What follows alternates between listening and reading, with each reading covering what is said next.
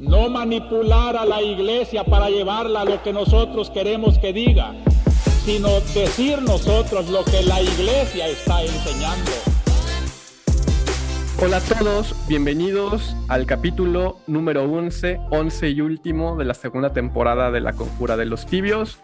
Hoy, como siempre, me, me acompaña Marta y un querido amigo y colega del CISAF, el profesor Giampiero Aquila, con quien conversaremos sobre el centenario del natalicio de Monseñor Luigi Giussani y también pues, de todas las los acontecimientos que, que han surgido en torno a esta, a esta fecha. Entonces, antes de, de comenzar con la participación de Giampiero, Marta, si gustas presentarnos a nuestro invitado. Hola, José Sí, este, pues aquí tenemos a Giampiero, que es catedrático, licenciado en filosofía con especialidad de psicología por la Universidad Católica del Sacro Cuore de Milán, Italia, entrenamiento de terapia familiar por el Centro de Estudios de la Familia en Florencia, Italia, maestro de migraciones internacionales por la Pontificia Universidad de Comillas, Madrid. En el Centro de Investigación Social Avanzada, el CISAP, es coordinador e investigador de la División de Familia y Género y encargado del Diplomado de Ética Social en el Instituto de Estudios Eclesiásticos Padre Félix Varel en La Habana, Cuba. Bienvenido, Giampiero. Muchas gracias por estar aquí. No, gracias a ustedes eh, y a su público. Pues vamos entrando en materia. Y bueno, si, si el capítulo es sobre, sobre el centenario del natalicio de, de Luigi Giussani, eh, quizás tendremos que comenzar preguntándonos quién es, quién fue Luigi Giussani. Así, Giampiero, digamos brevemente un panorama de, de quién fue el gran Luigi Giussani. Bueno, Luigi Giussani, actualmente siervo de Dios. Eh, Luigi Giussani, sacerdote milanés, nacido en el eh, 1922, justamente eh, un 15 de octubre. Eh, estudió en el seminario, un, joven que a posteriori podríamos decir como muy precoz, a los 15 años, dentro de la, de la fe y dentro de la, de la fe a la cristiana, eh, hay una conversión eh, significativamente llevada adelante a través de la lectura de un grande poeta italiano, no cristiano, Giacomo Leopardi, en cuanto intuye, comprende que en particular en un poema titulado A su dama, esa belleza que él buscaba, Leopardi, pues se había hecho carne, era la presencia. Y el bello día, como él acostumbraba contarnos, en el que esta conversión, dentro de la conversión, sucedió fue cuando su profesor de religión, teniendo él 15 años, introduciendo el prólogo del, del, Evangelio de San Juan, cuando decía que el verbo se ha hecho carne, significa que la verdad se ha hecho carne, la justicia se ha hecho carne, la belleza se ha hecho carne. Entonces se entiende un poco como Leopardi haya tenido para él una, eh, una referencia importante, entendiendo a Cristo como correspondiente a las exigencias del hombre y del hombre moderno, de manera particular. Tanto es que la centralidad del yo y de sus exigencias, una inquietud eh, profundamente cercana, tal vez a su época era como anticipatoria, pero seguramente presente dentro de las inquietudes de la Iglesia, que salió de las, de las guerras mundiales y muy presente en el diálogo con la modernidad. Así que se encontró con un sacerdote eh, que, siendo profesor de, en el seminario de teología, eh, pidió poder salir para enseñar en las escuelas eh, públicas, de, en los bachilleratos de Italia. En ese mismo momento, tam también dentro de las inquietudes que luego pues, llevaron al concilio, estaba justamente también la exigencia de qué quiere decir la experiencia cristiana dentro del mundo. En una iglesia, la italiana, eh, bollante en cuanto a su presencia pública y política, eh, pero al mismo tiempo, don Giussani, el padre Giussani, detectaba los, eh, las semillas de una incredulidad que luego hubiese estallado de manera muy potente durante los años posteriores al 68 y un abandono masivo de, las, de los jóvenes a la, a la vida y la experiencia de la iglesia. fue en esos finales de, de los 60, inicio de los 70, cuando nace formalmente el movimiento de comunión y liberación eh, en Italia, inclusive su propio nombre, digamos, dentro de las universidades eh, eh, de Milán y luego ya se había extendido en toda Italia durante, durante esos años. Fue en esos años, la segunda mitad de los 70, que yo encontré a Luigi Giussani y al movimiento de comunión y liberación.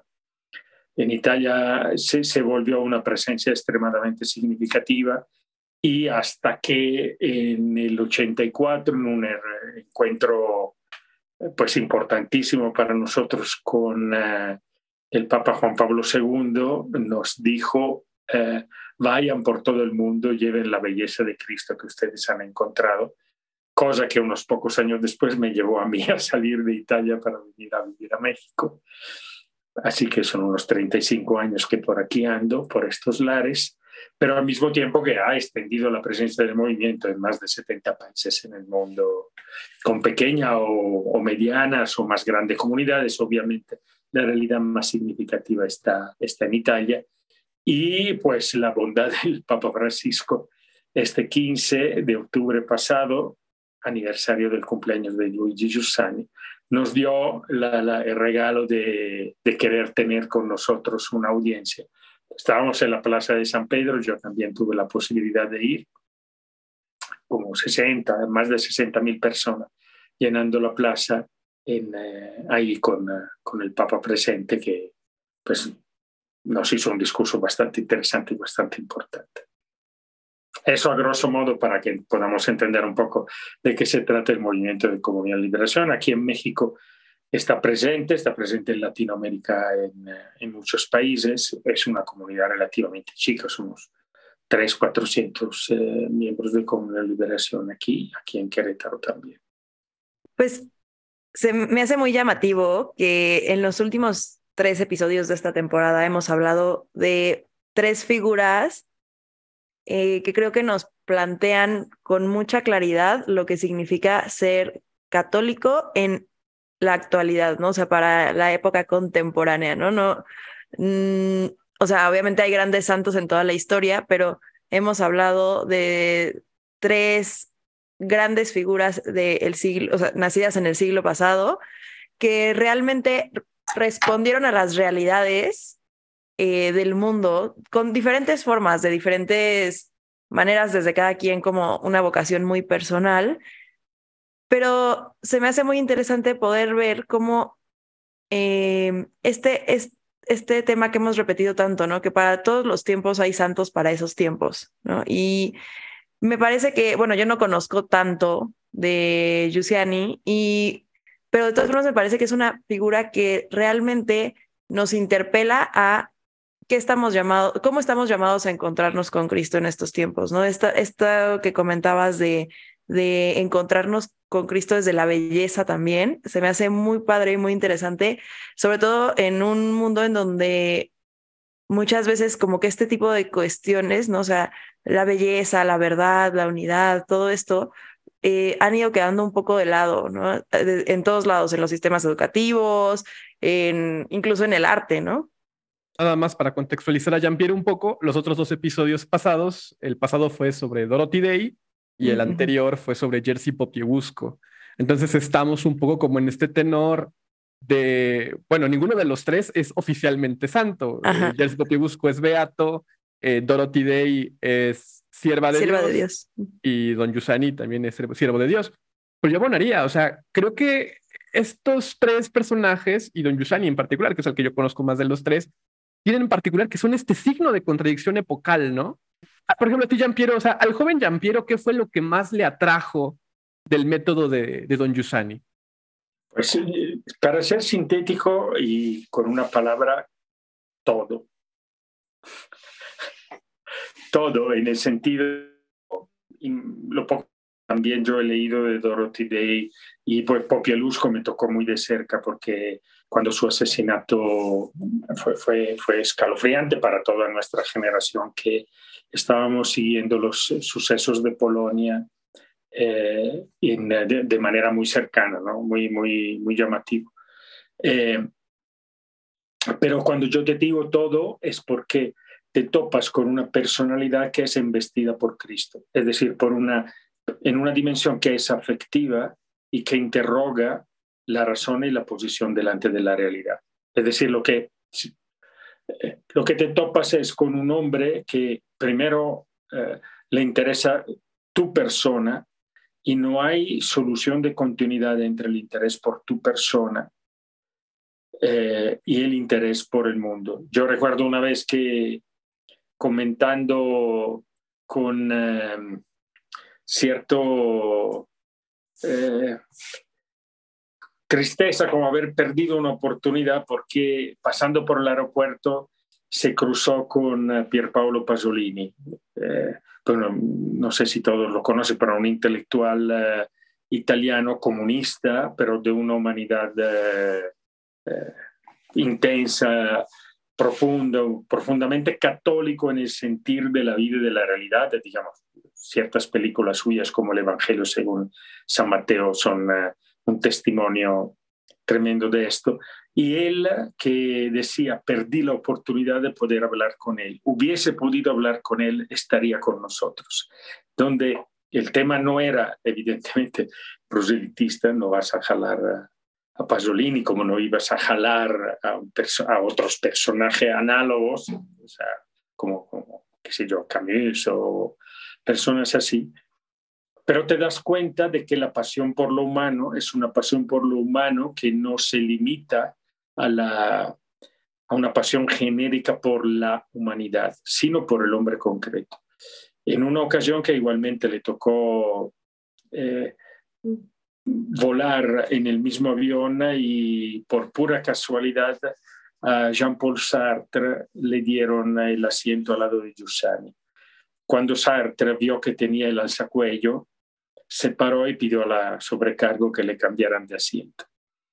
Y esto él nos lo contaba, nos lo decía para, para diciéndonos a nosotros, muchachos, allí en la universidad, eh, era profesor de la Universidad Católica de Milán, fue mi profesor durante, durante un par de años.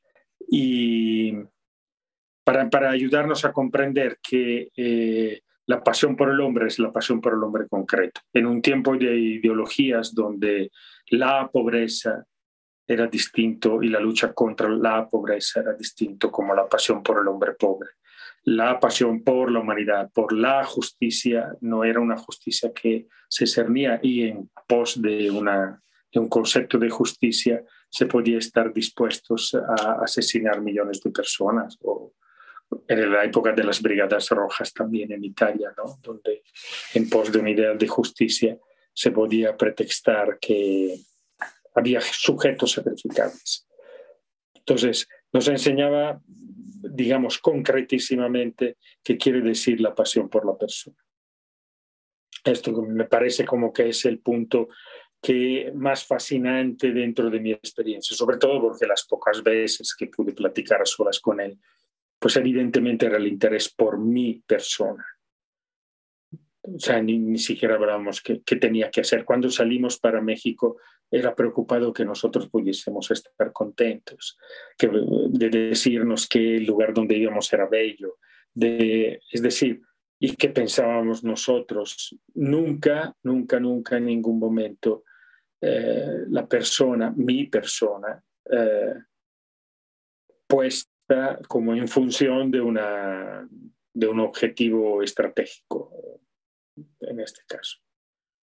Y eso me parece que es una sensibilidad muy particular, ¿no? O sea, el poder acercarse a la persona como la persona, eh, la preocupación genuina por quién es esa persona, esa, esa persona individual, ¿no? Em, y creo que también eh, vale mucho la pena como ver que esto es algo que responde muchísimo al espíritu em, evangelizador que propone el Concilio Vaticano II, ¿no? O sea, muy enfocado en, pues sí, en, evangelizar a la persona, no a la masa, no a las naciones que nunca, no, sino al acercamiento a el, el, hombre que busca la verdad, el hombre que busca un sentido a su vida y el, y el hombre que sufre, ¿no? Y podernos acercar a ese sufrimiento, podernos acercar a esa búsqueda y responder desde ahí, ¿no? Este, entonces, mm, ¿cuál crees tú que sería así como algunas de las principales aportaciones, tanto de Yusani como de Comunión y Liberación, a la iglesia en este contexto de la iglesia postconciliar, ¿no? Yo, creo que digamos, en línea con, eh, sobre todo con el, con el bueno, con, con, el concilio y Pablo VI, eh, Pablo VI en una carta pastoral eh, que cuando fue cardenal de Milán, Giussani era presbítero de la diócesis de Milán, decía que hablaba del sentido religioso como síntesis del espíritu. Por lo tanto, eh, digamos, reconocer que eh, la respuesta de Cristo al, sentido religioso del hombre, que es vigente en cada uno de nosotros, está presente en mí, está presente en ti, como exigencia de infinito, y que sin embargo esta exigencia de infinito puede volverse, puede pervertirse en el momento en que no encuentra la respuesta. Eh, solamente la presencia de Cristo responde a esta exigencia. Entonces, una cosa que decía Giussani, muy importante, y citaba en muchas ocasiones una frase, una frase típica que mencionaba, no hay respuesta más inútil como la que se da a una pregunta que no se plantea. Entonces, el punto, el punto esencial es esta exigencia de respuesta, exigencia de sentido, exigencia de significado, que la, a la cual Cristo responde y que inclusive impone que se verifique esta respuesta. Entonces, cambia totalmente en el encuentro con nuestros hermanos de nuestra época, ustedes que son más jóvenes que yo, de un buen, un montón de años, eh, que quiere decir encontrarte con quien encuentras, con quien se topa contigo en la calle, en la universidad, eh, cuando vayan a bailar o cuando vayan a, a divertirse o cuando tengan que tener debate. ¿Qué es lo que encuentra? La respuesta que Cristo es es el acontecimiento de una presencia que por lo tanto pide ser verificado a través del método que una presencia pide, por lo tanto a través de la convivencia y de la compañía, de la compañía a los hombres, tú justamente repetías. Un método que dice la respuesta al hombre es al hombre concreto la forma con la que el acontecimiento se hace evidente es la misma que para los apóstoles. O sea, cuando Pedro le, le dice en la sinagoga de Cafarnaúm, en el Evangelio de San Juan, solamente tú tienes palabras de vida eterna, no está hablando de, una, de, un, de un principio moral, está hablando, no creo en ti que estás aquí conmigo, con esta como una presencia que se me impone, ni siquiera en mis ojos podría querer. Y por lo tanto, la, inteligencia y el acento, el acento de comunión y liberación dentro de del mundo contemporáneo, Giussani diría que es un acento poético. No es ni teológico, ni moral, ni ético, poético, en el sentido que responde a, a este grito que está, que está en el hombre como presencia, como presencia que acompaña las exigencias de nuestros hermanos y se vuelve como verificación de que es una respuesta que responde, perdón la redundancia, una forma de responder que está atenta a todos los factores que están en juego, tanto la exigencia de felicidad como la exigencia de justicia, como la exigencia de belleza y todo esto. Cristo, que es Dios, concentra en sí la totalidad de lo divino en el humano. Y entonces lo hace encontrar, entonces cambia radicalmente el método, cambia radicalmente. No es un método de, el método cristiano, que como les, ustedes también decían, este es el método de la santidad, es decir, de una presencia excepcional dentro de la historia, dentro de la compañía. Bueno, esta excepcionalidad con la desproporción que implica quien ha encontrado uno que le ha fascinado la vida, es que de alguna manera uno comunica esa misma fascinación, es decir, el mundo contemporáneo necesita de testigos yo creo que, no, no, lo creo, estoy seguro, sobre todo porque Aparecida vuelve, vuelve a ponernos delante de esto desde el 2007. Testigo quiere decir no tanto uno que te dice, don Giuseppe nos decía así, el problema nuestro no es de una coherencia moral, somos pobres pecadores. Problema nuestro es de una coherencia ideal, es decir, de saber indicar cuál es el amor de nuestra vida, qué es lo que la sostiene. Y yo creo que la iglesia en, este tiempo líquido, si quieren utilizar la metáfora de Bauman, eh, donde al parecer todas las estructuras se deshacen, eh, lo que se necesita es una vida y desde la vida nace las estructuras, un poco como una familia, ¿no? La familia es una institución, pero nace de una experiencia de afecto. Y en este mismo sentido, Jean Piero, o sea, yo creo que sé más o menos qué es, pero me gustaría escucharte. ¿A qué se refiere Yusani con dos expresiones que creo que son muy importantes en, en su pensamiento? Primero, ¿a qué se refiere con el sentido religioso? ¿Y a qué se refiere con el encuentro entre el yo y la totalidad? Como esta puerta, digamos, a la realidad, que es la que me dicta aquello a lo que mi libertad tiene que responder. Porque entiendo que eso es primordial cuando tenemos esa experiencia de Cristo en nosotros y cuando vemos a la verdad hecha carne como la referencia hacia todo aquello a lo que nosotros tenemos que responder. Puedo invertir la respuesta sin iniciar por la segunda. Desde luego. La, la, expresión yusaniana es que la verdad se hace evidente en la experiencia. Por lo tanto, el acento, un acento radical, diríamos, sobre, sobre la experiencia. Y es importante entendernos que, como Giussani nos enseñaba el significado de esta palabra experiencia. Esa experiencia cuando los sucesos de la vida son juzgados a partir de un criterio ofrecido por una tradición. Es decir, la grande función eh, de la Iglesia y en este sentido la Iglesia en su totalidad, en su dimensión carismática, así como en su dimensión institucional, es la de, ofrecer una hipótesis de significado para que sea verificada dentro de las circunstancias.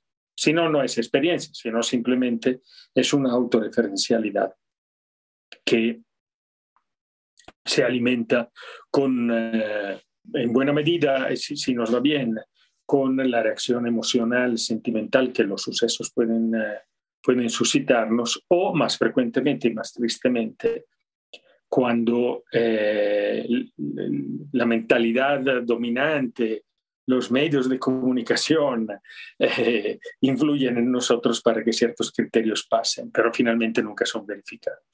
Entonces, la grande importancia de la presencia histórica de la comunidad cristiana dentro del mundo, la parroquia, el movimiento, la comunidad, eh, todo la, iglesia institucional es de ofrecer un criterio para que sea verificado. Y esto es el factor de liberación del hombre. Es decir, que dentro de esta comunión, dentro de esta experiencia que ofrece una hipótesis, eh, se, verifica la, se verifica si es posible, se hace verdad por un lado y al mismo tiempo el ejercicio pleno de la razón hace verdadero eh, la, la liberación del hombre, es decir, se, se, se, ejerce, se despliega en su totalidad de la posibilidad de lo humano. Y aquí viene el término de la totalidad de lo humano, la grande tarea que tenemos, que tiene cualquier comunidad cristiana. Eh, la, la, iglesia en su totalidad, repito, como la pequeña comunidad que vive, es el desarrollo pleno de todas las dimensiones de lo humano. Por lo tanto, es lanzar dentro de la realidad. Con esta hipótesis, es decir, con, eh, con una, un, juicio crítico, en el sentido pleno del término crítico, etimológico, diríamos, eh, un senti con sentido crítico,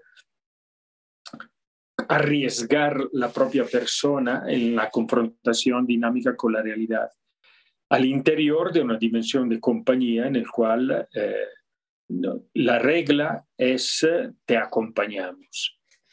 te acompañamos. Pues, de ahí viene luego eh, ese nombre que en un contexto como el del inicio de los años 70 hacía de la, de la, de la liberación del hombre una bandera fundamental, el nombre que tomamos eh, en ese momento fue decidir la auténtica liberación del hombre sucede siempre dentro de una compañía que corresponde a lo humano.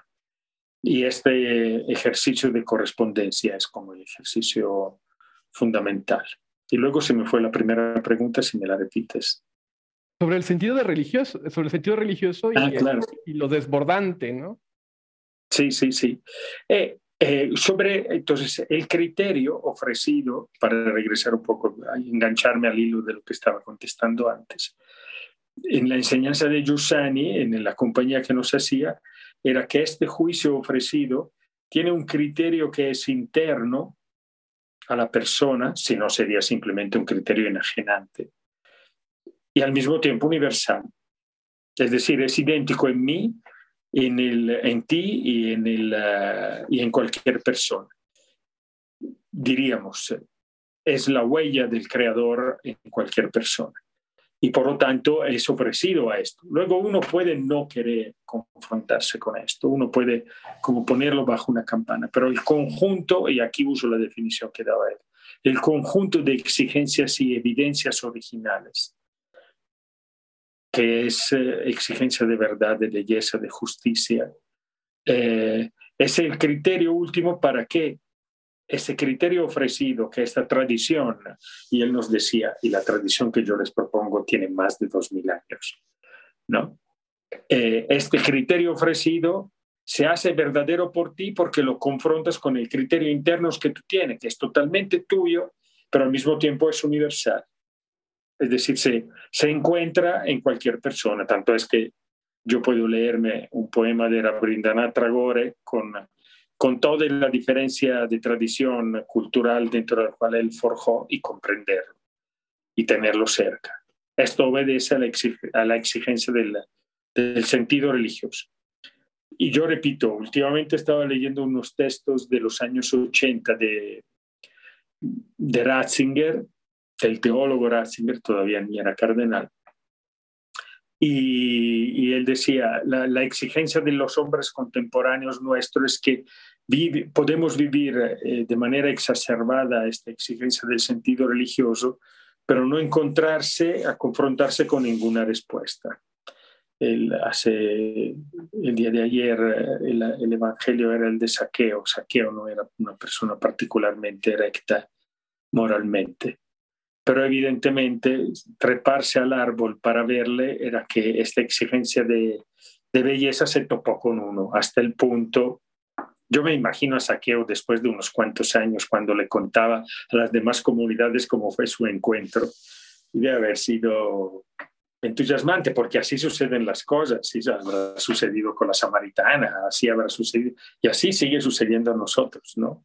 Yo estaba ese día y me pasó esto, un poco lo que les puedo contar yo de mi encuentro con Yusan y ustedes podrán contar a sus hijos cuando será el momento de su propio encuentro de conversión, ¿no?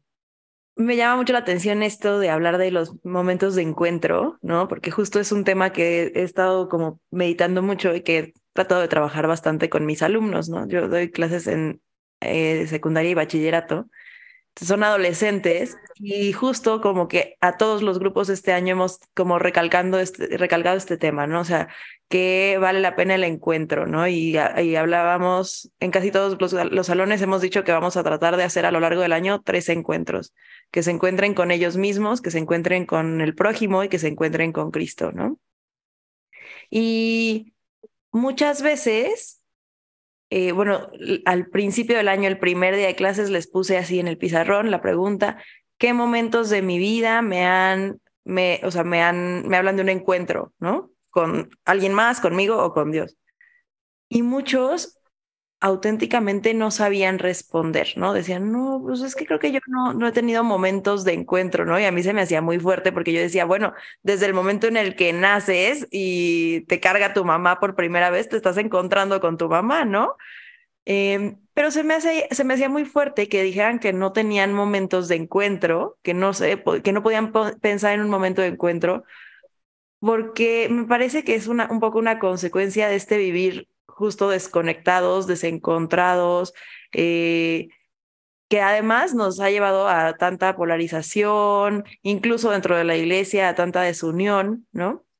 Entonces, ¿cómo podemos fomentar estos momentos de encuentro, ¿no? Que claro, o sea, los vemos en el Evangelio, los vemos en nuestras propias vidas, no sabemos a, como dices, ¿no? A Saqueo, a la Samaritana, a los apóstoles, vemos todos estos momentos de encuentro que realmente son los que transforman la vida, ¿no? El encuentro con, con Cristo, em, eh, los encuentros personales con Cristo, en donde Cristo se acerca a la persona como persona, eh, con un interés por ellos y así, es lo que cambia em, la vida de las personas, ¿no? Y lo que va formando la iglesia.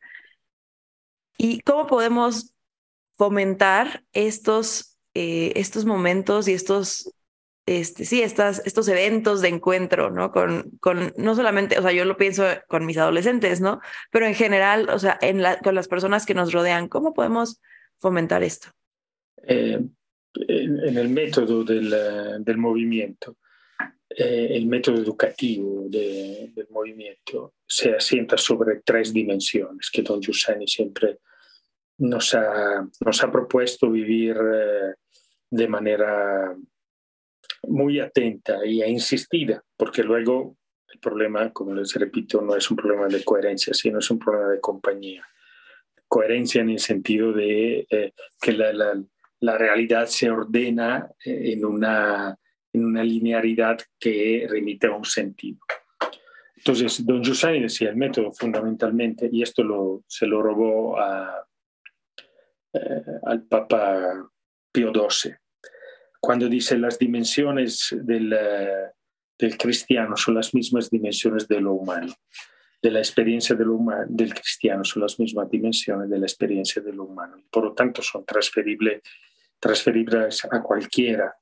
Por lo tanto, la insistencia sobre esas tres dimensiones en su conjunto eh, se vuelve un camino que efectivamente es formativo. Primero, para mí lo ha sido, lo ha sido también para mis sobrinos y sobrinos nietos.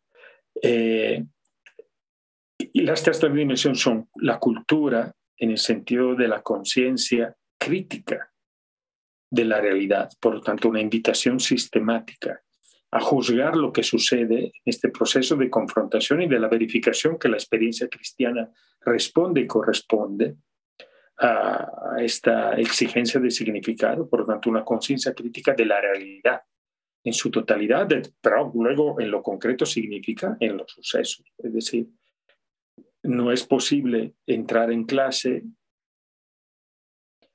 eh, no era posible más bien entrar en la universidad con Giussani y él nos decía, hoy sucedió esto, ¿por qué todavía no lo han juzgado? Y nos invitaba a poner en lo que en ese entonces se, se acostumbraba, se llamaba Tazebao, utilizando una palabra china de, de Mao, ¿no? es decir, un cartel que juzgara el suceso que había sucedido al matino. Y tú entrabas en la universidad, en el aula San Juan, así el, aula que la, la rectoría de la, de la, Universidad Católica nos había asignado, y estaban la, nuestras amigas que con una caligrafía hermosísima escribían estos carteles que poníamos afuera de la universidad. No sé cuánta gente los leía, pero nosotros juzgábamos. Me explico. Entonces, cultura, esto es lo primero. Segundo, un ejercicio sistemático de la caridad.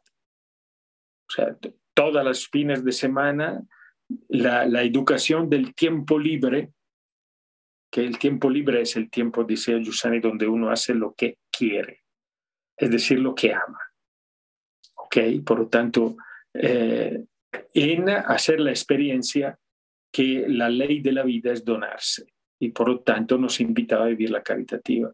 Desde los años 60, hacia en, las mañanas del domingo, había miles de estudiantes de bachilleratos que iban a, en las, los barrios más pobres de las afueras de Milán para acompañar a la gente que ahí vivía. Entonces, la segunda dimensión es la caridad. ¿okay? Eh, cultura, caridad.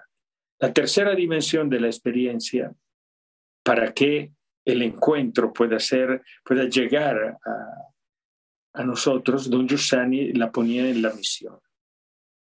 Es decir, si tú has encontrado una cosa bella, comprendes el valor de lo que tú has encontrado en el momento en que tú lo comunicas. La misión eh, tan era importante que todavía los muchachos eran bachilleres e iban de misión a Brasil. O sea, de Italia se iban a Brasil y no a Brasil en Río de Janeiro durante el carnaval, ¿me explico? Sino que iban en, a Manaus, capital de, de, la Amazonía eh, brasileña, para trabajar ahí. Y luego varios de ellos se hicieron sacerdotes eh, y en fin, o sea, pero tan era importante que inclusive en esa, con un atrevimiento bárbaro, imagínate, imagínate qué seguridad en, lanzar a unos muchachos de 17, 18 años eh, para irse al otro lado del océano, pues estaban en Italia, se venían a este continente, para, eh, para ser un signo para todos que la dimensión auténtica de la vida es la misión. Es decir, uno entiende lo que ha recibido, el valor de lo recibido en el momento en el cual uno lo comunica lo anuncia. Eran años álgidos, más adelante se llamarán años de plomo en Italia por la violencia terrorista. Entonces, testimoniar que era que, o dar esos juicios público, cultura, vivir la caridad y por tanto no solamente atender la gente de los barrios más desfavorecidos, sino empezar a crear obras de acompañamiento, obras sociales, etc. Y la misión como testimonio público de lo que tú habías encontrado. Por lo tanto, esos volantes que eran juicios también se volvían juicio público y tú lo a mí me ha tocado tener que escaparme de la universidad porque los extraparlamentarios te perseguían y te querían, eh, digamos, golpear. Era, era, era, eran tiempos rudos. Pero eh, la, la, la, experiencia, eh, como decir, se hacía consciente dentro de la persona perdón si les comenté esos momentos más, más duros e incómodos de la vida, pero más allá de cualquier otro tipo de... Entonces se forma una persona que cuando encuentra tiene un yo despierto, tiene un yo atento. Y entonces, digamos, el método del encuentro a lo que nos lleva, pues es también, digamos, a encarnar a Cristo, ¿no? O sea, ya no, ya no nos puede ser, digamos, eh, omisivo una presencia que se reconoce en la historia, en el prójimo y que pues me educa, ¿no? Y que me exige, digamos, me imagino que esa es como un poco la noción de liberación, o sea, como tener una conciencia plena de aquello de lo que hago y de por qué lo hago. Y creo que eso sin duda pues implica cierta madurez en la fe, ¿no? O, no sé si es la palabra adecuada, pero pero sí hay como una transformación, digamos, en el sentido de que ya no podemos ser indiferentes al paso de Cristo por nuestra vida, que naturalmente se vuelca al prójimo. El acento que tú acabas de decir, no podemos ser indiferentes al paso de Cristo en nuestra vida, creo que es eh, el término más adecuado. Es decir, eh, encarnar a Cristo nosotros leíamos, nos hacía leer Peggy, nos hacía leer Claudel, nos hacía leer, toda esa gente pasó dentro de nuestra formación, porque además cuando se habla de cultura significa también que teníamos un libro al mes por leer, una propuesta de un libro, entre los cuales estos autores que acabo de mencionar. Entonces cuando te estaba diciendo, tú estabas diciendo encarnar a Cristo, me venían en mente ciertas expresiones de Peggy cuando hablabas de Cristo como el, del encarnamiento, con esa forzatura peguiana de, de, los términos, como para darle más peso. ¿no? Eh, y esta expresión creo que es adecuada, sobre todo cuando, bueno, en Giussani creo que el término que lo refleja de manera más directa es la memoria de Cristo la memoria en Giussani es la conciencia de su presencia, la conciencia de su presencia en este instante y por lo tanto del protagonista de la historia en este instante, que se vuelve como juicio, de, eh, como decir, tomar en cuenta la totalidad de los factores, y regreso un poco a tu pregunta anterior, la totalidad de los factores quiere decir que están estamos aquí nosotros tres, está aquí el cuarto donde me encuentro, etc. Y está también Él. Esta es la inteligencia de la fe, que se vuelve inteligencia de la realidad. Es decir, está presente. Es aquel que está entre nosotros. Y entonces esto implica una inteligencia y nos ayuda a comprender cómo la, la, fe se vuelve como factor que exalta a la razón y una razón práctica también, una razón que luego se vuelve atención al otro. En esta dimensión de donarse como la única forma para poseerse, el que no se pierde, no se encuentra. Entonces, esa educación de donarse al otro no es simplemente la consecuencia moral de un acto, sino que en Yusani, en su educación, es la consecuencia de una conciencia integral de la realidad. Se, se, vuelve este, este, este ímpetu y este movimiento del alma, esta conmoción por lo humano encontrado por Cristo. Y, y dentro de esta preocupación que les mencionaba y que tú retomabas ahora en este momento, es decir, una consecuencialidad que no es mecánica, ni siquiera es moral en el sentido estricto del término, es una consecuencialidad de la inteligencia. Me parece que esto es, al menos en mi experiencia con Yusani, fue profundamente eso. ¿no? Yo he leído muy poco de Yusani, muy, muy poco. Eh, una de las cosas que sí leí fue eh, en un curso que, nos, que tuve de, de, educación religiosa, ¿no? O sea, de cómo, cómo hablarle a, a los niños y adolescentes de, de religión, ¿no? Y, o sea, era un curso sobre religión en el aula, ¿no? Y se me hacía muy interesante eh, la manera en que abordaba este, pues, esta manera de acercarnos nosotros a, a los alumnos, ¿no? Desde esta perspectiva educativa, desde esta perspectiva de, pues sí, de, acercamiento y de, y de llevar también a, al hombre, al ser humano, a, alcanzar y cumplir esta, mm, esta dimensión natural, ¿no? Que tenemos todos hacia lo religioso, hacia lo bello, hacia lo verdadero, ¿no? entonces, me parece, o sea, sin conocerlo tanto, pero con lo que has, nos has comentado ahorita, que este, que este movimiento y que este método tiene un profundo entendimiento de la naturaleza humana desde un campo también antropológico, ¿no?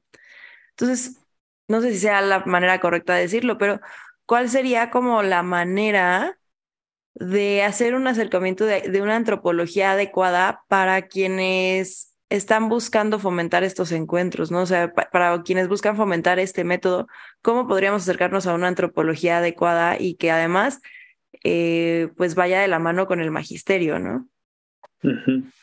Mira, te, puedo decir lo que para mí es, eh, es, este, es este acompañamiento para, para con los que han sido mis alumnos eh, y los que yo he encontrado, he encontrado en el aula.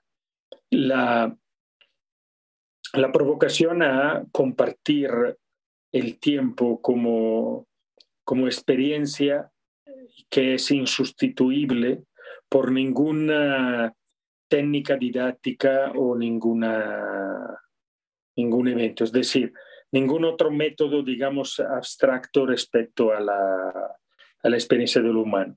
La, educación encuentra en el, en el tiempo libre es decir, en el tiempo que yo dedico a, a, las personas y a la compañía que yo le puedo hacer, a lo mejor a uno, a dos, a tres, donde el Señor me da la gracia de que ellos sean signo para mí.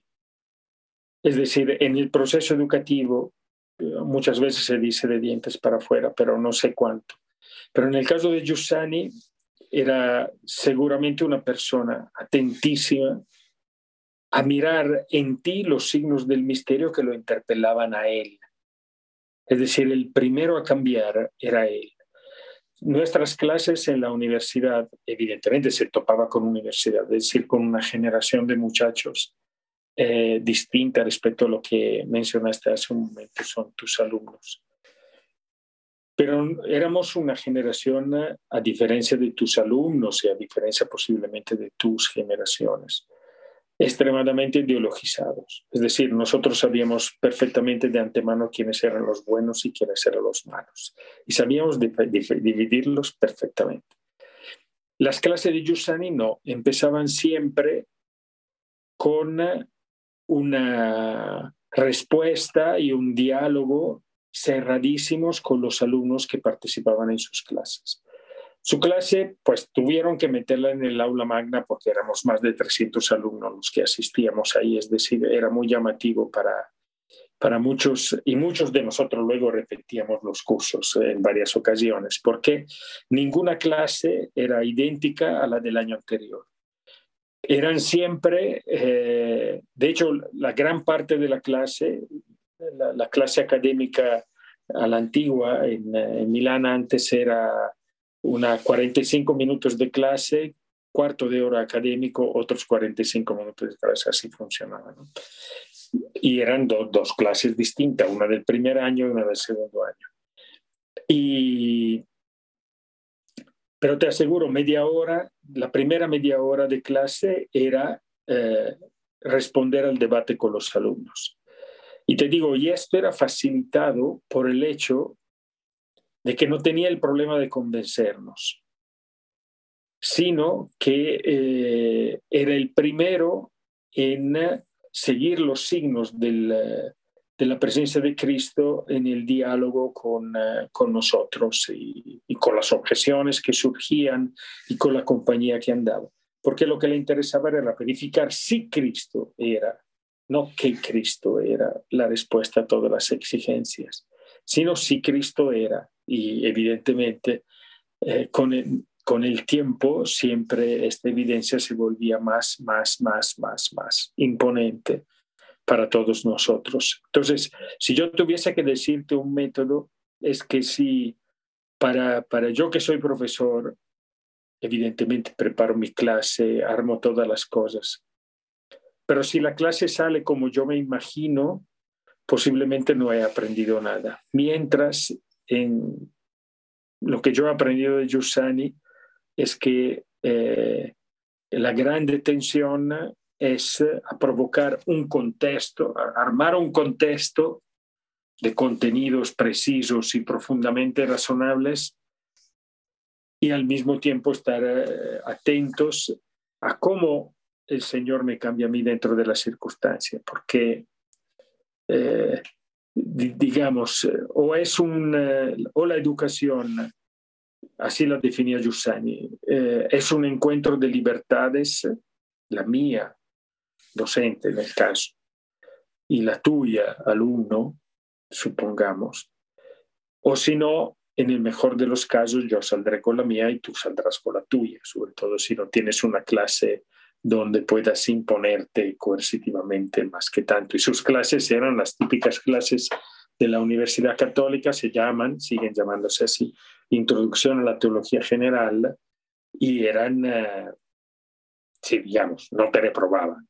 Podía salir con 30, eh, era, se calificaba sobre 30, 30 con honores, eh, o podía salir con 18, que era el mínimo pero salías, o sea, esto no era problema. Y bueno, ya hemos hablado de, de la liberación, pero la comunión, ¿a qué se refiere? ¿Con qué? ¿Con quién? ¿Cómo? ¿Y cuál sería ese método para la comunión? Ajá. Es que el verdadero, para, para eh, resolver el arcano del nombre comunión y liberación, que eh, en, en, algunos casos, tienes razones, puede haber sido fuente de, de confusiones, sobre todo en, en contextos donde la palabra liberación eh, llevaba a la memoria situaciones más conflictivas. Pero la, la, auténtica liberación del hombre, es decir, la realización de las exigencias del corazón, no acontece históricamente por un individuo que a partir de sus esfuerzos se realiza, sino acontece siempre dentro de un fenómeno humano de compañía humana, que se llama iglesia. Podríamos habernos llamado iglesia y liberación. hubiese sido, creo, menos claro que comunión y liberación. Pero acontece siempre dentro de un fenómeno de relaciones humanas. Vivir en este sentido siempre es un convivir, siempre es un vivir al interior de una dimensión que es comunitaria, dicho mejor, que es comunional. Es decir, que compartimos etimológicamente el mismo don, munus en latín. Entonces, la palabra comunio es que tenemos, hemos encontrado lo mismo y hay un centro afectivo que mueve a las personas. Entonces, la dimensión comunional en un mundo que entiendo eh, vive de la frecuentemente de una autorreferencialidad y posiblemente de un individualismo, inclusive en las dimensiones familiares, eh, digamos, el sufrimiento del enclaustramiento de la, de la, familia al interior de una burbuja ideal que luego no es tan ideal, ¿no? Y lo vemos cuánto las familias hoy en día sufren. Eh, dentro de la experiencia eh, es la experiencia de una fraternidad, de un acompañarse dentro de la vida, de un poder juzgar juntos, de unir juntos. La experiencia mía de la universidad, por ejemplo, fue una experiencia intensísima porque después de esta fraternidad, de esta comunionalidad, pues nacen obras. O sea, nosotros banalmente en la universidad, ya que los libros eran muy caros, hicimos una cooperativa para comprar los libros más baratos e irlos a comprar al mayoreo y poder eh, tener los libros de la universidad. En ese entonces no había libros electrónicos, evidentemente. Y entonces, entonces hicimos eso. Y luego el problema de los eh, que venían de otros... Eh, de otras ciudades para estudiar en Milán y entonces esa misma cooperativa empezó a alquilar los, departamentos para que pudiesen hospedarse y al mismo tiempo cuidar, la, en fin, la, vida y la convivencia. Es decir, si hay una fraternidad, la pasión por el hombre para tu comunidad, pero también para quien se encuentre, se vuelve un camino ordinario de, de vida y convivencia. Por lo tanto, la, la comunión es, por un lado, una, una fraternidad y un vivir juntos y un compartir lo esencial juntos.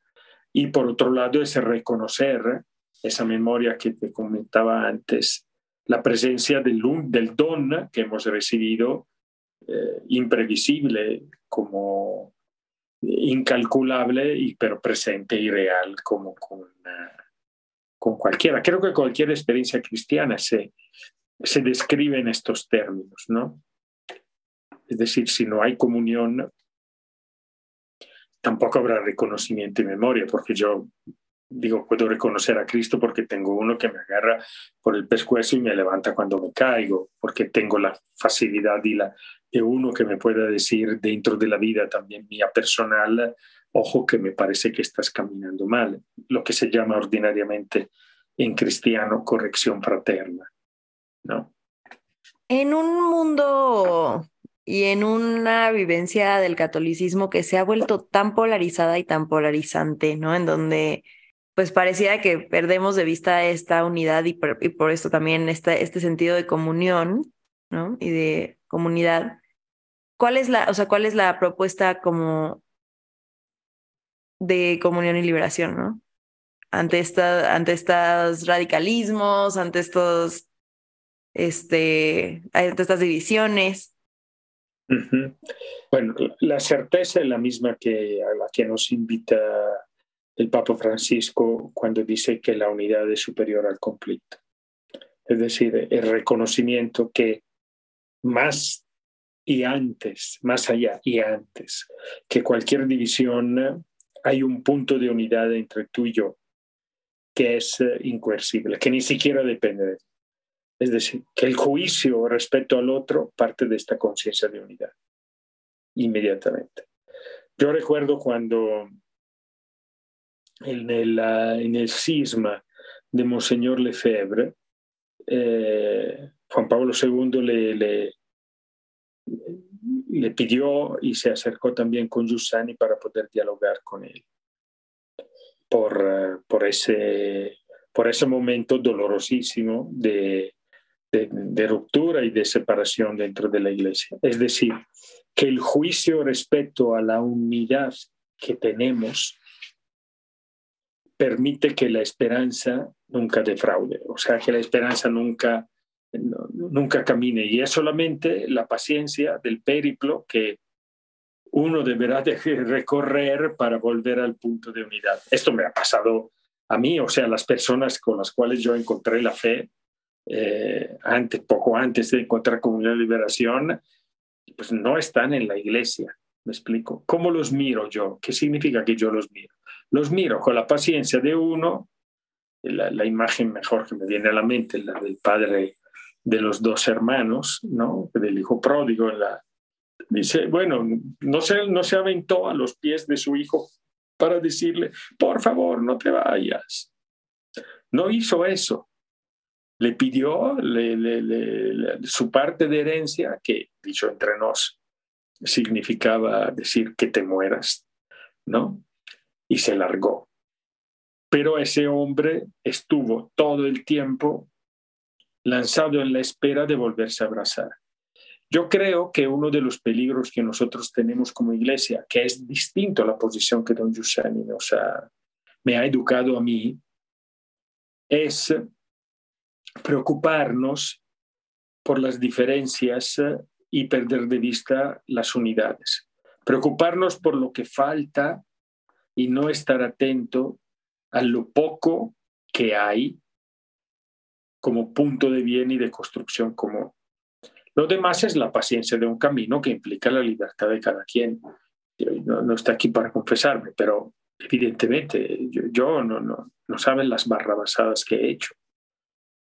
Y sin embargo, la iglesia en este sentido es, es paciente conmigo. De la misma forma, esa pasión por el otro, en muchos casos, tiene que ser silenciosa y de acompañamiento.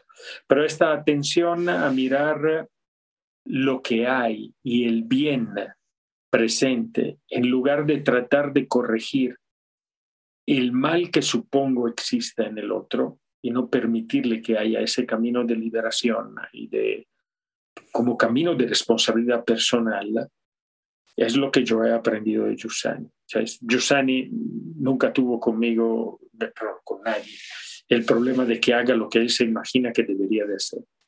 Yo me he topado con uno que me juzgaba respecto de eso. A mí me parece esto, pero nunca se ha sustituido mi propia libertad.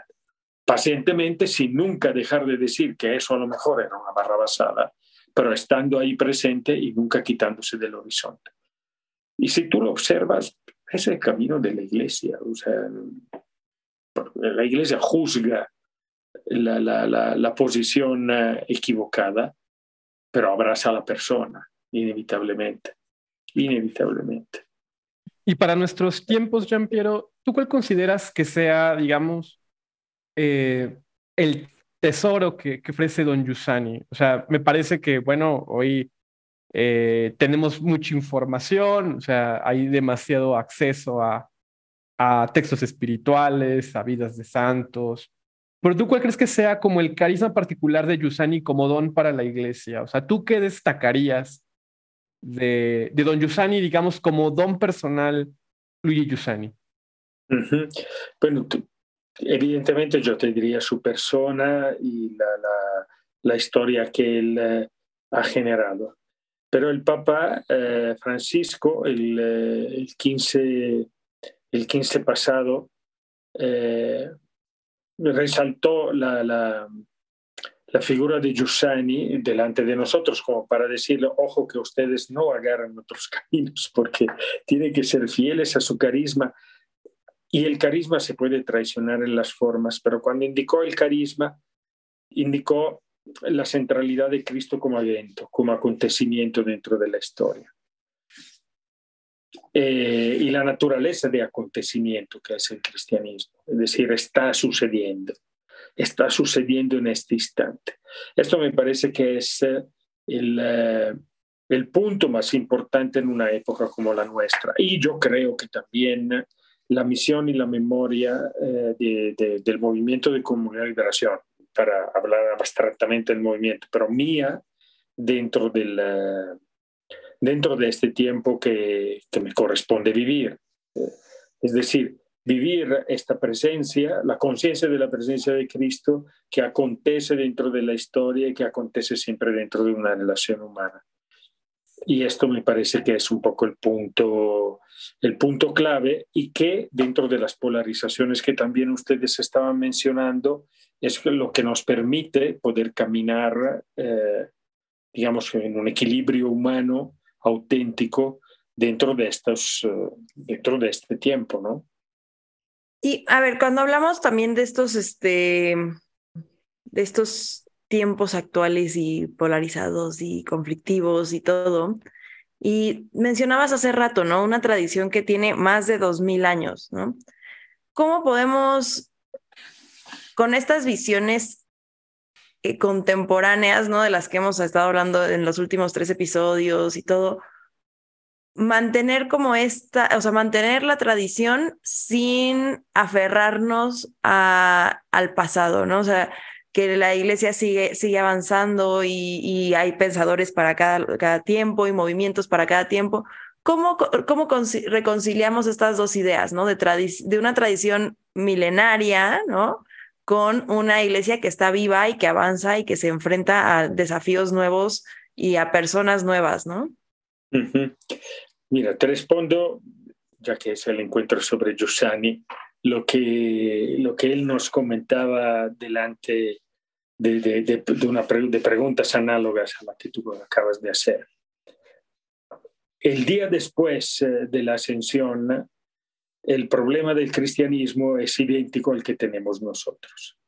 Es decir, si, si la presencia de Cristo es eh, una presencia del pasado y la tradición se vuelve simplemente una, un recuerdo de un pasado o una repetición de, de cosas dichas o de rituales armados, o si el cristianismo es Cristo que vuelve a suceder dentro de una miserable compañía humana que, camina dentro del tiempo y dentro de la historia. Es exactamente el mismo problema, el día después de la ascensión al, al, que tenemos nosotros en este momento. Y en esto está el discriminante. Y la conciencia, digo, si uno regresa a los hechos de los apóstoles, la conciencia evidente de esos hombres era que Cristo estaba, seguía presente entre ellos de una manera misteriosa, pero seguía presente y el don del Espíritu Santo describe, describe justamente eso. Entonces, la grande, la grande punto que nos ayuda, yo creo que don Giussani nos, nos ayudaba a comprender, que nos ayuda a, verificar que la tradición es la propuesta de un encuentro presente que camina dentro del tiempo desde hace dos mil años y que por lo tanto pide ser verificada dentro de las condiciones del tiempo de hoy, es un poco el problema el problema auténtico que nosotros tenemos. la tradición se hace presente porque yo estoy presente dentro del tiempo que me toca vivir, porque yo juzgo, acompaño, vivo la, la, la presencia de Cristo como memoria de la, consciente de que Él está actuando en este momento en la historia y donde instrumentos sencillísimos me ayudan a descubrir cuál es el juicio suyo sobre el presente. Nosotros tenemos un gesto que hacemos periódicamente y que nos invitamos a, hacer personalmente todos los días, que es, por un lado, la liturgia de las horas, por lo tanto, iniciar el día con el ángelus, con la memoria de la conciencia de su presencia, con la liturgia de las horas como rezo tradicional de la iglesia que me ayuda a asumir la conciencia de qué significa hoy. Y luego la, la, la liturgia del día es la propuesta del juicio más pertinente sobre lo que sucederá en el día que la iglesia me ofrece. Verifica si esto es, es cierto. Nosotros lo vivimos, además de la invitación a, vivir la liturgia de la iglesia, lo vivimos también como camino catequético de verificación no intelectual, simplemente decir cómo ciertas palabras juzgan mi presente. Esta es la forma con la cual la tradición se hace presente. Si no, es eh, recuerdo de reglas eh, acartonadas o de bonitos tiempos pasados, cuando sí la gente era, o cuando sí, típico, ¿no? Que nosotros los viejos decimos, ¿por qué los jóvenes de hoy ya no, no son como los jóvenes de ayer? Pues efectivamente, los jóvenes de ayer soy yo, que ya soy viejo. Eh, no sé si, si, si me explico. Entonces, la capacidad de reconocer esta presencia de Cristo dentro palabras concretísimas, no aleatoria, que es la palabra de la liturgia, luego interpretada por las homilías de los sacerdotes. A veces son un poco largas las homilías y aburren, pero eh, la, es decir, es una, es una presencia viva que sigue vigente, eh, milagrosamente y misteriosamente presente dentro de la historia. Yo, yo recuerdo que don Giussani hizo eh, hacer un librito de las horas de una sola semana, en, eh, muy chiquito, porque los estudiantes que iban y venían en el trolebús para ir de, de, la, de la escuela a su casa, con eso rezaban y todavía no habían celulares que podían contener toda la liturgia de las horas que ustedes pueden imaginarse. Pero ese librito verde de las horas era algo que te, yo lo tenía eh, consumido en, eh, en, mi, en, mis, en, mis, en, la bolsa de mis pantalones por el, por el uso que yo le daba todos los días. Y esto educa a una posición humana, educa a una conciencia que responde luego en la verificación delante de la realidad, porque es distinto que uno inicie el día diciendo el ángelus, ¿no? repitiendo el ángel del Señor anunció a María, etcétera, etcétera, etcétera. ¿no? Eh, o que yo inicie con el primer mensaje que me llega a WhatsApp o peor aún en Instagram. Es decir, es, ese contenido de la mente eh, en, en, esa educación de Giussani eh, determinaba y determina una posición ante la realidad. Si no, pues lo que dominará en la mente es el WhatsApp que me llega, o sea, o lo, o lo que fuere, o Facebook el Instagram. En ese entonces no habían eso, a lo mejor era el, el, primer noticiero de la mañana o el diario que yo leía. Eh, es esta, es esta educación que se pone delante de la... Entonces, es así como una tradición se vuelve pertinente a la vida y no se vuelve simplemente como un formalismo digo, pensando en tus alumnos, evidentemente eh, es distinto, pero tú deberás de encontrar la forma con la cual proponerle esta propuesta se vuelve fascinante. Y te repito, para, para nosotros aprender esto, uno de los momentos más increíbles de todas nuestras vidas eran las vacaciones de verano. Si yo te, te, te, te contara esas semanas de, de, montaña, porque eran puntualmente en las montañas. Digamos que la playa no ayuda a la concentración. Eh, si yo te, te, te, mostrara los programas de esos años, eran intensísimos. O sea, junto con los paseos en las montañas eran lectura, presentación de libros, debate, juegos. O sea, era un tiempo intensísimo, pero todos determinado por la memoria de su presencia. Entonces, esos tiempos libres esos momentos eh, donde uno dedicaba el tiempo libre era el punto en el cual uno verificaba aquello que luego se volvía normal también en los días de clases eh, eh, durante el año escolar, etc. Pero era una propuesta insistida a verificarse durante todo el día. Si no existe esta propuesta, que es lo que la, la iglesia, digo, es solamente para para recordar lo vivo que es en la vida de grandes personas, eh, de la, héroes de la fe, diríamos, y la vida ordinaria de la iglesia. Es decir, se nos da todo. Se nos da todo para cambiar. El tema es cómo yo me adhiero a esta, a esta experiencia. Y bueno, creo que es un panorama muy amplio, ¿no? Y que está, o sea, es muy llamativo porque es muy, como muy pertinente, ¿no? Y responde mucho a estas inquietudes y estas, este, pues sí, a todas estas, no sé, como este vacío existencial que vemos tanto en los, pues no solo en los jóvenes, pero en todo el mundo, ¿no? Sobre todo ahorita, después de la pandemia y con tantas situaciones que, que están en el mundo, ¿no? Esta búsqueda de, de, encuentro con algo, ¿no? Con lo que sea. Y entonces, este, el resurgimiento de muchas cosas, de muchas supersticiones y de cosas así, ¿no? En este afán de encontrarnos con algo que podamos ver, que podamos sentir, ¿no? Entonces creo que me parece súper pertinente y también...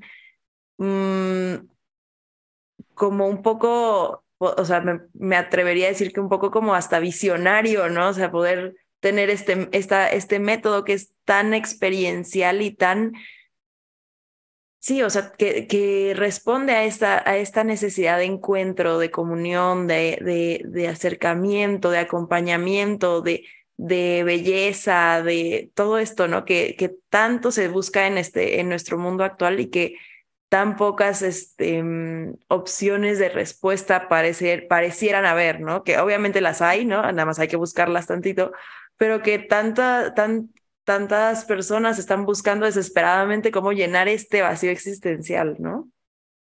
Sí, seguramente, seguramente. Es decir, como, como siempre, yo diría, la, en mi experiencia, la, encuentro con Cristo a través de esta persona, de Luigi Giussani, y de la compañía en la cual él eh, me ha puesto, eh, no deja de ser una, una experiencia de novedad eh, el día de hoy. Es decir, no, no, la, la, lo, lo, más lejano de la experiencia que yo podría comentarles, mi experiencia de iglesia, es que ya estoy montado no sé si me explico, y me lleva como pasivamente cargado en, una, en un transporte en el cual yo ya me encuentro.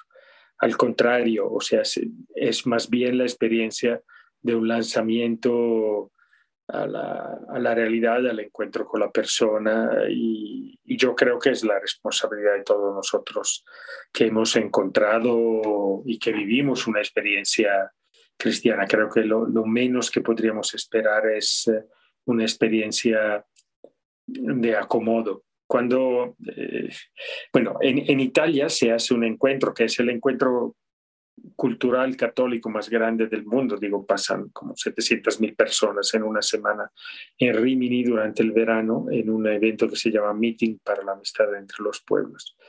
Y Giussani, terminando, una vez que lo, lo invitaron a dar uh, una, una conferencia, y el periodista le preguntaba, ¿qué es lo que espera para, para estos?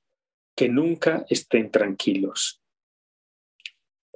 Y yo creo que esta, eh, ¿cómo decir? Esta intranquilidad, esta sacudida que entró dentro de la historia con Cristo sigue vigente eh, en cualquier momento. Es decir, quien encuentra una persona cristiana, no, no, espero que no desee encontrar uno tranquilo, uno satisfecho, sino uno lanzado a un encuentro que se renueva cada mañana. En fin, o sea, es como cuando uno se encuentra con la amada, ¿no? Lo, lo, lo peor que podría decirle, te quiero porque te quise. Esto sería tristísimo, ¿no? Te quiero como una novedad que sucede hoy, tanto es que me toca decidir hoy que sí te quiero, ¿no? Y entonces yo creo que la experiencia cristiana que yo he encontrado y que yo he aprendido y que, y que me, mueve mi vida es, eh, es esto. Obviamente tengo mis días aplatanados, o sea, pero, pero gracias a Dios tengo una compañía también que me dice, te veo aplatanado y entonces, eh, como decir, es la presencia de Cristo o simplemente regresar eh, a misa y volver a repetir, yo confieso ante Dios Todopoderoso que soy un aplatanado, eh, se, se, vuelve eh, como una posibilidad de reinicio permanente. No, no sé si, si, me explico, es decir, no sé, la experiencia cristiana que yo aprendí no es una experiencia de automatismos, sino la experiencia de una, de una novedad que se renueva día tras día. O sea, impresionantemente, o sea, después de 50, 40 y tantos años, sigue siendo nuevo. Y ya para ir cerrando, Jean Piero, aquí en la Conjura de los Tibios tenemos una, una costumbre eh, en la que le preguntamos a nuestro invitado siempre alguna recomendación literaria, película, canción, lo que sea, pues sobre el tema de lo, de lo que presentamos, ¿no? Entonces, no sé si tú tengas alguna recomendación para nuestra audiencia, digamos, para aproximarnos a, a Luigi Giussani y al movimiento de comunión y liberación. Bueno, yo eh, de Luigi Giussani, lectura, un libro, lo hemos mencionado, pero es el sentido religioso. Es, eh, es un libro, un referente, según yo, fundamental para comprender la, la modernidad. Yo, no soy solamente yo que lo digo, si, si no es. Esto de Luigi Giussani. Y luego, lo que las, las sugerencias de lectura que a mí más me ha educado de, de Giussani ha sido la Anunciación a María de Paul Claudel, y esto lo, lo repetiría una eh, y otra vez. Y luego, para uno que se ha tomado con un melómano del pelo de Giussani, el concierto para violín y orquesta de Beethoven, que narra esta dialéctica de la bueno, Don Giussani hizo una, una colección de, de, música clásica que se llamó Spirito Gentile, con más de 50 volúmenes, en, en acuerdo con Deutsche Grammophon y Decca. Y hay, en, en cada uno de los, uh, de los textos ponía el comentario.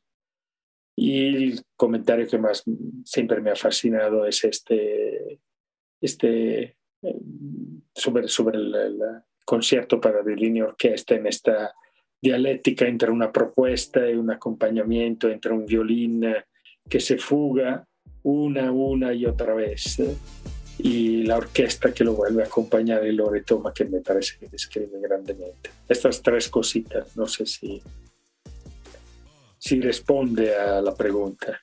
Pues desde luego que sí. Marta, tu recomendación para esta semana. Mi recomendación de esta semana está muy simple, es Descalzos de Hakuna. Y yo voy a, recomendar un, libro que a mí me, ha servido mucho para, para introducirme al pensamiento de Usani, que es una obra que se llama Luigi Usani, un pensamiento original de Angelo Scola, y que además en, su edición española, publicada por Editorial Encuentro, eh, tiene un, epílogo de, de Joseph Ratzinger que me parece bellísimo.